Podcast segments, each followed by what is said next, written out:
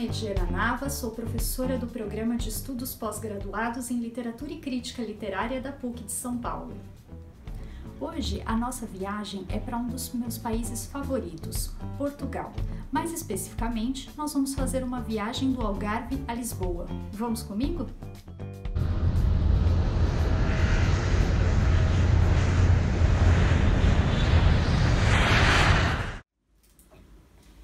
Convite a fazermos uma viagem de automóvel do Algarve até a Praia da Maçã, a que nos convida o narrador de Conhecimento do Inferno, obra de Antônio Lobo Antunes, uma das mais reconhecidas vozes da contemporaneidade portuguesa.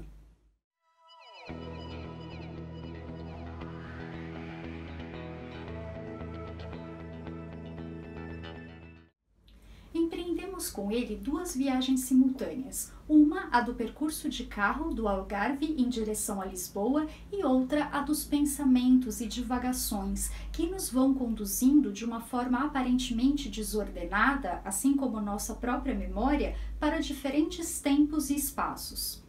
São as paisagens do país as responsáveis por despertarem as mais diversas lembranças nesse narrador, um médico psiquiatra que não é nomeado e que vai então recordando uma série de episódios ao longo de sua vida. Deixou Albufeira a caminho de Messines e a cor de Ectirícia, a cor cancerosa, a cor amarela da terra, trouxe-lhe a lembrança a do pátio do Hospital Miguel Bombarda, diante da primeira enfermaria de homens, visto da janela poeirenta do gabinete dos médicos, com duas secretárias desconjuntadas frente a frente e um espelho sobre o lavatório cuja torneira pingava o argirol constipado de uma lágrima eterna. Uma linguagem cuidadosamente trabalhada e rica em metáforas nada óbvias, Lobo Antunes, em Conhecimento do Inferno, traz como temática central a psiquiatria e os padrões do que nós chamamos de normalidade. O autor nos atenta para como nós estamos submetidos a um sistema que denomina de loucos aqueles que não se subjugam às regras por ele impostas. Os psiquiatras são malucos sem graça etiquetadores dos sentimentos dos outros. É um obcecado, um fóbico, um fálico, um imaturo, um psicopata. Classificam, rotulam, vasculham, remexem, não entendem, assustam-se por não entender e soltam das gengivas em decomposição, das línguas inchadas, sujas de coágulos e de crostas, dos lábios arroxeados de livores de azoto, sentenças definitivas e ridículas. Ao mesmo tempo, a obra traz também temas históricos e políticos, como a Guerra de Angola e a Revolução dos Cravos, de 1974. Aqueles meses de guerra haviam nos transformado em pessoas que não éramos antes, que nunca tínhamos sido, em pobres animais atuados repletos de maldade e de terror. É um tema do homem que se desmascara, que se despe das certezas que todos nós fingimos ter e que procura também desmascarar a sociedade em que vive, que ocupa as páginas de conhecimento do inferno.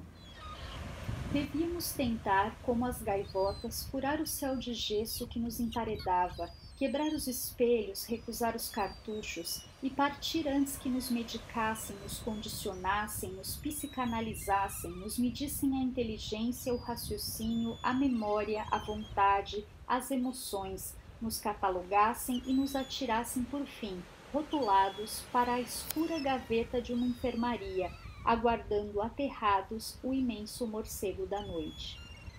É esta viagem com a missão de se conhecer que nos é proposta por Lobo Antunes. Uma viagem e missão muitas vezes dolorosa, mas necessária e que não à toa é feita sozinho.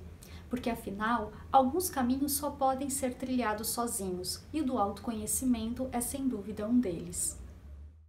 O inferno, pensou, são os tratados de psiquiatria.